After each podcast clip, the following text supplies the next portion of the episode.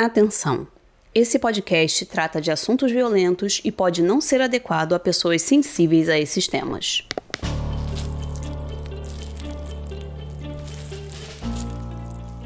Agosto de 1892. Um crime chacoalhou a calmaria da cidade de Fall River, em Massachusetts. Andrew Borden e sua esposa Abby são encontrados brutalmente assassinados dentro de casa. Princípio, a polícia ficou atônita. Afinal, apesar de ter algumas desavenças com pessoas na cidade, Andrew não era o tipo de pessoa que tinha inimigos. Conforme as investigações avançavam, porém, o cerco ia se fechando na suspeita que parecia a mais improvável. Ficava claro para os investigadores que apenas uma pessoa teria os meios, o motivo e a oportunidade de cometer o crime. Essa pessoa era Lizzie Borden, a filha mais nova de Andrew. Porém, mesmo com as evidências, era difícil acreditar que uma moça respeitada e professora da escola dominical seria capaz de matar alguém a machadadas. Assim surgia a dúvida: Lizzie Borden matou o pai e a madrasta? E se fez, por quê? Mas, se não foi ela, quem poderia ter sido? Essa é a Carruagem Sobrenatural, o podcast de histórias reais que vão alimentar seus pesadelos. Eu sou Thaís Messora e vou te conduzir nessa viagem sombria.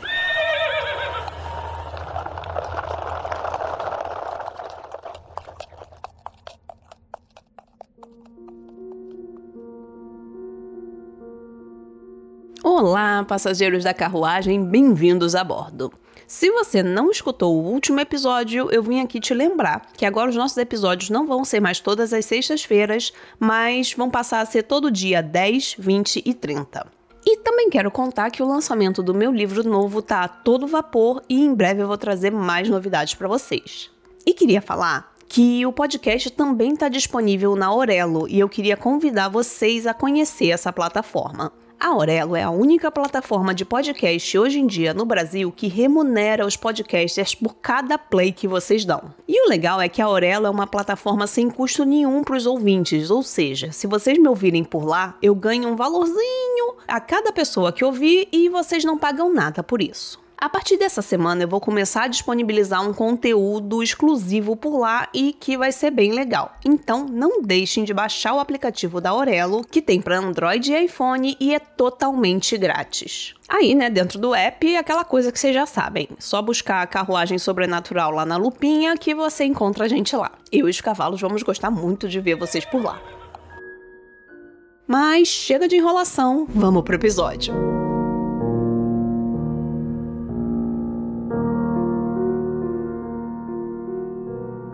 A gente adora um mistério.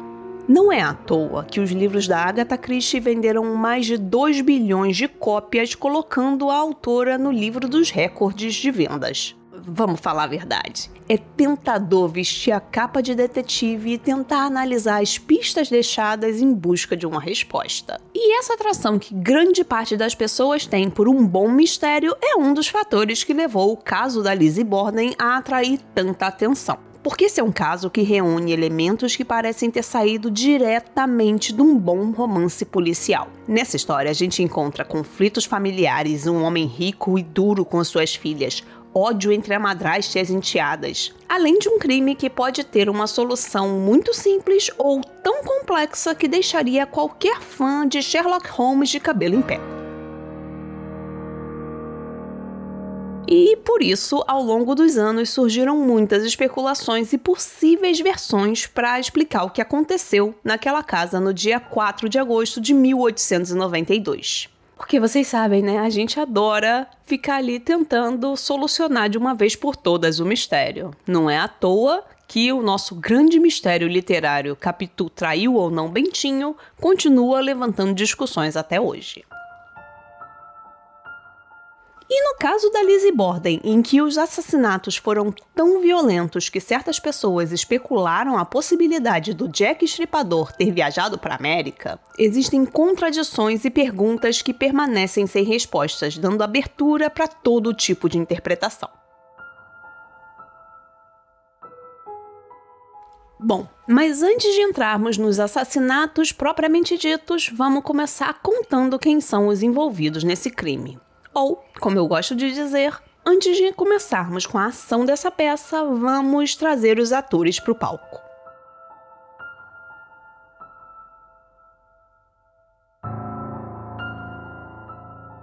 A família Borden era formada pelo casal Andrew e Abby e também pelas filhas do primeiro casamento do Andrew, a Emma, que tinha 41 anos, e a Lizzie, que tinha 32. O Andrew era um homem muito rico. Ele tinha uma empresa que fabricava e vendia itens de grande necessidade feitos de madeira, como móveis e caixões. Além disso, ele era presidente de um banco e proprietário de terras agrícolas, além de possuir também um prédio comercial no centro da cidade.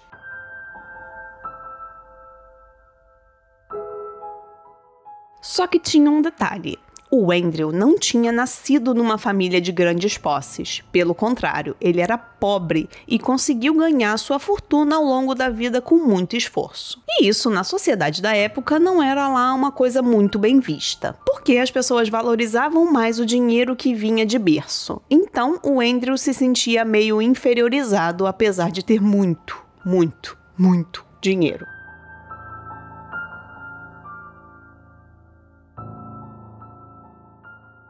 Bom, o Andrew tinha as duas filhas do seu primeiro casamento e a mãe das meninas faleceu devido a uma doença quando a mais velha tinha 12 anos e a mais nova tinha apenas 3. E como a Lizzie perdeu a mãe muito cedo, ela cresceu com um relacionamento muito próximo da sua irmã Emma. Daí, dois anos depois da morte da primeira esposa, ele se casou com a Abby, uma mulher de 37 anos, o que nessa época era considerada como uma solteirona o que, entre aspas, é, as pessoas achavam que era alguém que ninguém queria. E ainda por cima ela era pobre. Mas o Andrew não se importava com nada disso, porque ele estava numa posição social em que ele não precisava do dinheiro de um dote, né? Na verdade, o que ele queria mesmo era uma pessoa para administrar a sua casa e cuidar das filhas dele.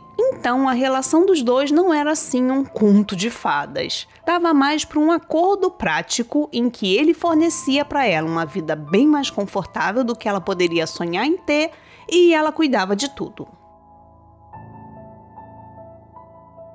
O famoso casamento por interesse, né, gente? Quem nunca viu um negócio desse? A chegada da madrasta não deixou a Emma lá muito satisfeita. Mas a Lizzie, que tinha só 5 anos na época, aceitou super bem. Porém, com o tempo, as duas enteadas passaram a detestar a madrasta e o relacionamento entre as três foi ficando cada vez mais frio. Em 1892, no ano das mortes, a família morava na Second Street, que ficava num bairro de classe média perto da área comercial da cidade. E esse local de moradia era bem estranho se a gente considerar a renda da família. Porque em Fall Rivers, a área nobre onde tinham os casarões e mansões ficava na parte mais elevada da cidade, que era chamada de The Hill, ou a colina. Mas apesar de os Bordens terem muito dinheiro, a família não vivia no luxo que a gente poderia imaginar. Muito pelo contrário, o Andrew tinha muito medo de gastar demais e perder o seu rico dinheirinho. E com isso, ele submetia a família a uns desconfortos desnecessários, como não ter água encanada, nem iluminação a gás ou aquecimento, numa época em que as casas ricas já contavam com essas coisas. Nem preciso dizer que essa postura do Andrew de gastar apenas o necessário levava ele a ter vários conflitos com as suas filhas. Porque elas queriam ter as coisas legais, né? Comprar bons vestidos, fazer viagens, morar numa casa confortável e bonita. Essas vantagens que o dinheiro pode nos proporcionar. Além disso, havia naquela cidade uma segregação muito clara entre as pessoas que moravam na parte alta da sociedade e o restante que era tratado como a plebe.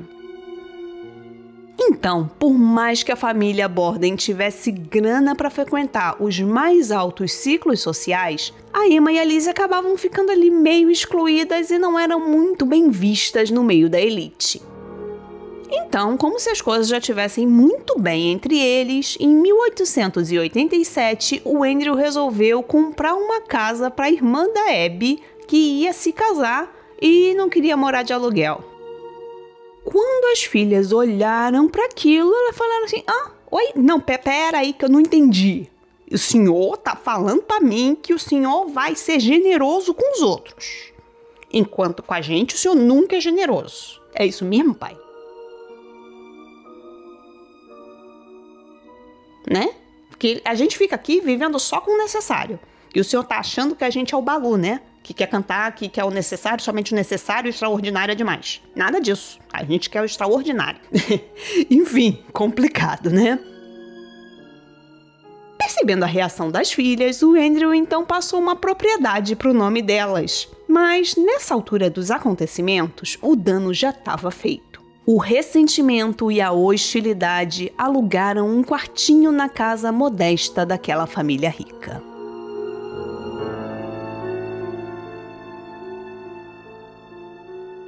Tanto que, a partir de então, tanto a Lizzie quanto a Emma cortaram relações com a madrasta e só falavam com ela se a madrasta fizesse uma pergunta direta. As irmãs também passaram a fazer as refeições separadas do pai e da madrasta. Aquele clima bacana de pessoas que se odeiam, mas são obrigadas a viver sob o mesmo teto. Mas, além do casal Borden e das suas filhas, havia outra moradora na casa. Era Bridget Sullivan, a empregada, que era imigrante da Irlanda e tinha 26 anos. E, naquele dia, também tinha um hóspede, o tio John, que era o irmão da Sarah, a primeira esposa do Andrew. Ele estava ali passando uns dias com eles. O verão de 1982 estava sendo insuportavelmente quente e todo mundo estava incomodado com o calor. Mas, apesar disso, o dia de 4 de agosto começou super normal. A empregada serviu o café da manhã de todos, menos da Emma, que estava fora da cidade visitando alguns amigos. Depois do café da manhã, o Andrew saiu para tratar de negócios no centro por volta de 8 e meia. O tio John também saiu dizendo que ia visitar uns parentes. A Bridget foi pro lado de fora lavar as janelas, apesar do calor infernal que estava fazendo, e dentro da casa ficaram a Lizzie e a Abby. Algum tempo depois, por volta das 10h45, o Andrew voltou da cidade e perguntou para Lizzie onde estava a Abby. A Lizzie respondeu que a madrasta tinha recebido um bilhete dizendo que uma amiga dela estava doente e ela tinha saído para ver essa amiga. O Andrew acreditou e foi deitar para tirar um cochilo no sofazinho da sala. A Bridget, que estava trabalhando sob o sol escaldante, começou a se sentir mal e foi para o quarto dela deitar um pouquinho para descansar. Às 11h45, ela foi acordada pelos gritos da Lizzie vindo do andar de baixo. Desesperada, a empregada desceu as escadas e se deparou com uma cena tétrica. Seu patrão estava deitado no sofá, porém o seu rosto estava completamente desfigurado. Enquanto isso, a Lizzie, desesperada, estava gritando que alguém tinha matado o seu pai. A empregada correu para chamar o médico, embora não tivesse mais muito o que fazer ali. E só quando a Bridget voltou com o médico foi que ela resolveu procurar pela Abby, porque, né, teoricamente, ela, a Abby teria saído para visitar uma amiga. Ao chegar no andar de cima, a empregada se deparou com a sua patroa morta no quarto de hóspedes, envolta por uma poça de sangue seco. A polícia foi chamada e começaram as investigações preliminares. E naquele momento, o que mais intrigava os policiais era pensar em como o assassino teria conseguido cometer os dois crimes sem chamar a atenção da Lizzie e da Bridget. Isso porque, como o sangue da Abby já estava seco, isso significava que já tinha mais ou menos uma hora que ela tinha sido morta. enquanto o Andrew, pelo contrário, estava com sangue fresco cobrindo o que sobrou do rosto dele.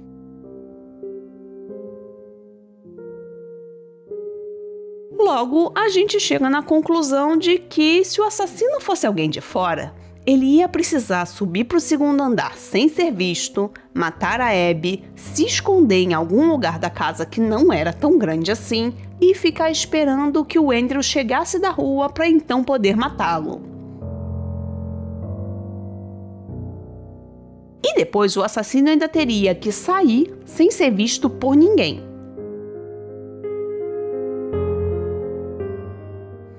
É, sem dúvida seria uma tarefa bem difícil para o assassino se ele fosse uma pessoa de fora. Mas se ele não fosse, as coisas já ficavam bem diferentes.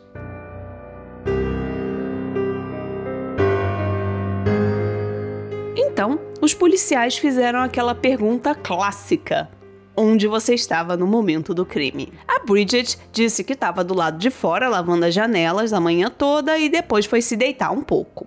E Lizzie contou que estava no celeiro do lado de fora procurando uns pesos para iscas de pesca. Ah, e sem contar que o celeiro era um lugar muito quente, então o tempo que a Lizzie falou que tinha ficado lá era bem improvável num dia tão escaldante como aquele.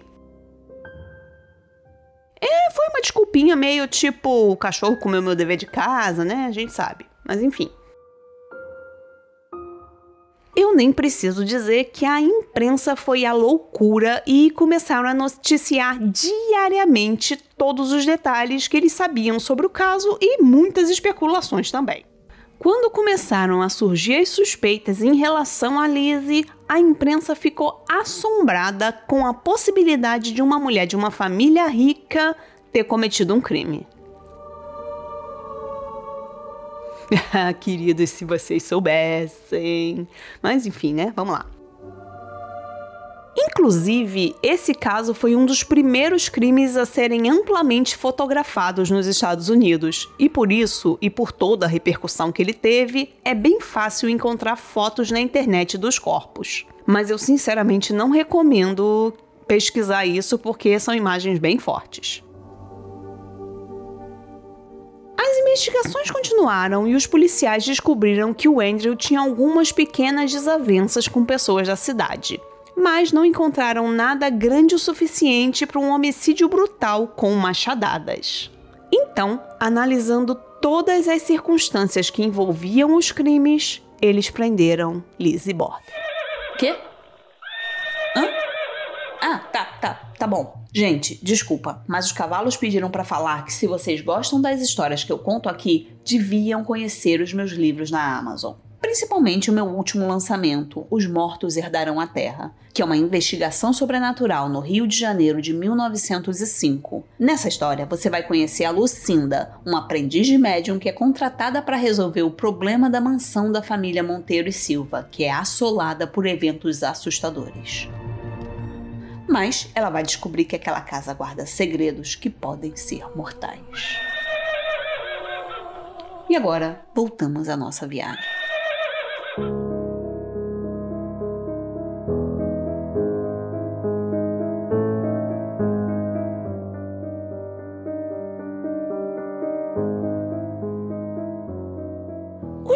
Julgamento começou em junho do ano seguinte e não se falava de outra coisa. Os jornais noticiavam que aquele era o julgamento do século. O júri era composto completamente por homens, porque naquela época as mulheres não tinham o direito de participar dos júris. E a argumentação da acusação se baseou em algumas evidências que, segundo eles, não deixavam margem de dúvida de que a Lizzie era culpada. Para começar, tinha um relacionamento péssimo entre a Lizzie e a madrasta, que era uma coisa amplamente conhecida. E também, durante os testemunhos, a Lizzie deu algumas informações conflitantes, tipo, Teve uma hora que ela falou que estava no celeiro procurando os pesos das iscas de pesca. E na outra disse que estava comendo peras que tinha colhido no quintal. E essas contradições foram levantando suspeitas. Havia também os conflitos por causa de dinheiro que a Liz e a sua irmã tinham constantemente com o pai. E a herança que o Andrew deixou era um negócio de um tamanho. Assim, vocês estão sentados, né? Trazendo para os dias de hoje, o patrimônio do Andrew equivale a 8 milhões de dólares. É, gente, é muito dinheiro. Se eu herdasse 10% disso aí, eu já ficava felizona.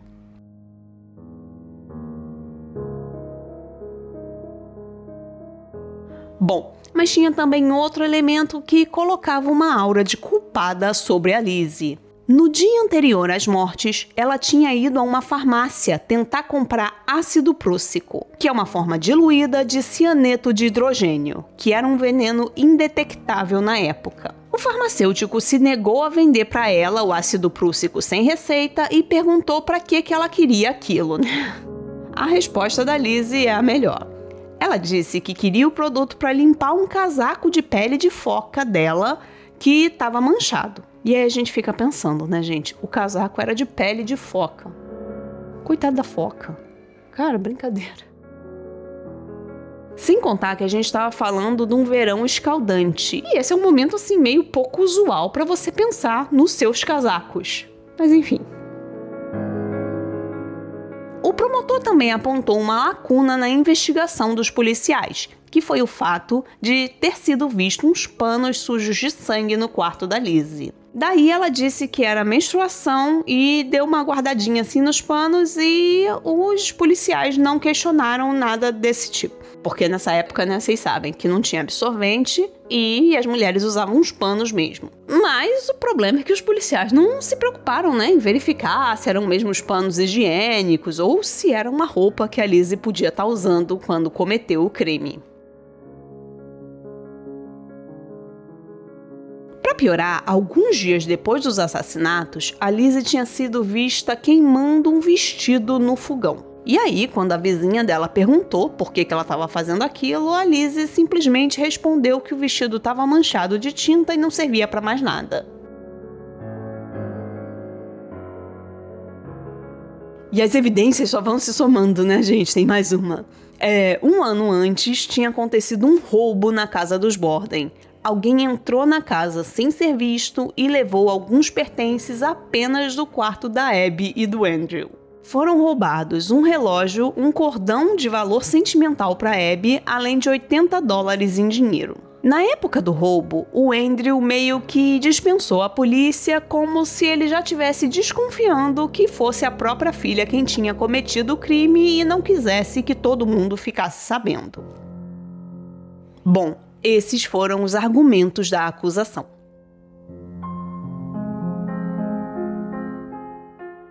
A defesa também explorou as lacunas do caso e argumentou que a Lizzie não teria força física o suficiente para cometer os crimes sozinha e que, mesmo que tivesse, provavelmente não teria conseguido sem um cúmplice. Isso porque a polícia estimou que houve um intervalo de 8 a 13 minutos entre o assassinato do Andrew e o momento em que a Lizzie gritou pela Bridget. Nesse momento, não havia nenhum vestígio de sangue no corpo nem nas roupas da Lizzie. Sem contar que ela também ia precisar lavar a arma do crime e esconder o machado no porão. Então, a defesa alegou que isso seria um espaço de tempo curto demais para ela fazer tudo.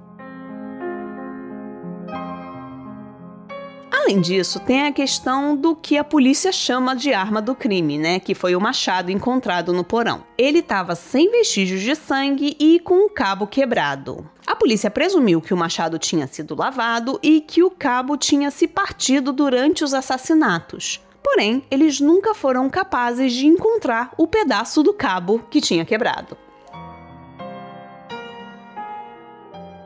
Por fim, o advogado da Lizzie destacou que os promotores não tinham apresentado nenhuma prova irrefutável que ligava a acusada às mortes. E ele disse também que depois das mortes, a Lizzie começou a ser tratada com alguns calmantes para ela ficar bem.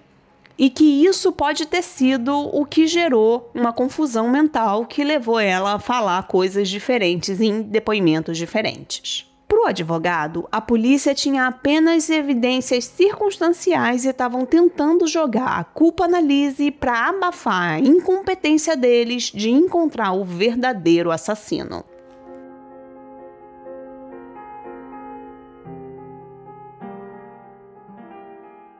julgamento durou uma semana, mas os jurados levaram apenas uma hora para chegar ao veredito.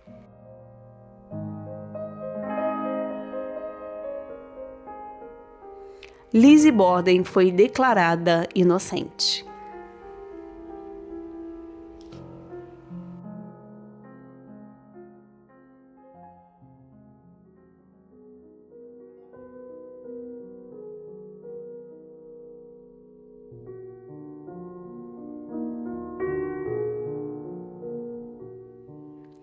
Lizzie foi libertada da prisão depois do seu julgamento e herdou, junto com a sua irmã, a fortuna do pai.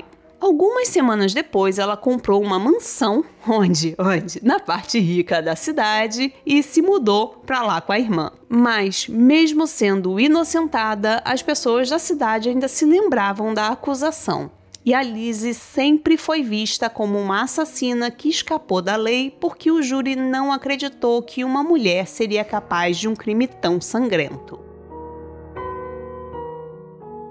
Mas a Lizzie não estava nem aí para a opinião dos outros. Ela começou a viver a vida como ela sempre quis, com muitos passeios, festas, roupas caras e idas ao teatro. A Lizzie acabou ficando muito amiga de uma atriz de teatro chamada Nancy O'Neill, que passou a frequentar a casa dela constantemente. Dizem que a Lizzie e a Nancy eram mais do que amigas, mas não se tem nenhuma prova disso.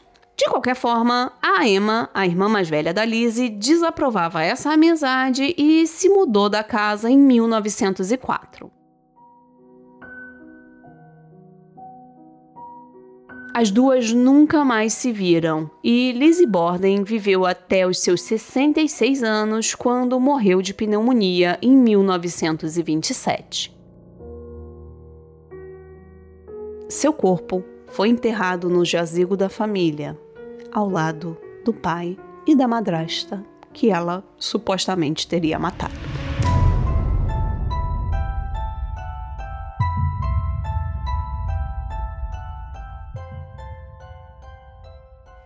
Caso de Lizzie Borden é um daqueles que deixam a gente pensando no que de verdade pode ter acontecido. E foram criadas muitas teorias a respeito. E claro que eu adoraria ficar aqui contando todas elas para vocês. Mas esse episódio já tá ficando enorme e vocês sabem, né? Os cavalos ficam cansados. Então, eu vou fazer o seguinte: eu tô incluindo lá na Aurelo um material complementar e exclusivo sobre as teorias criadas sobre quem poderia ter matado o Andrew e a Abby e por quê. E vou dar lá também algumas dicas de filmes e relatos sobrenaturais envolvendo esse caso. Então não deixa de procurar o podcast lá na Aurelo para vocês verem esse material complementar. E pra gente encerrar aqui, eu vou trazer mais uma curiosidade desse caso. A história de Lizzie Borden, seja ela culpada ou não, gerou tanta comoção e interesse que foi criada uma rima infantil que não tem nada de fofinha. E eu não aconselho mostrar para os filhos de vocês. Não, se eles forem crianças, né? Traduzindo, a rima fica mais ou menos assim. Lizzie Borden pegou um machado e acertou sua mãe 40 vezes. Quando ela viu o que tinha feito, ela acertou o pai 41.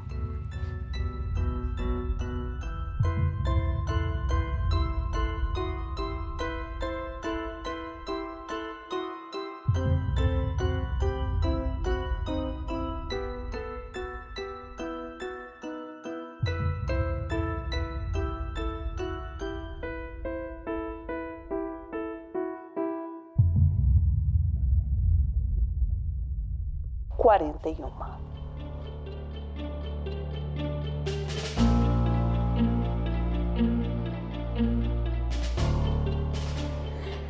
E assim termina a nossa viagem de hoje.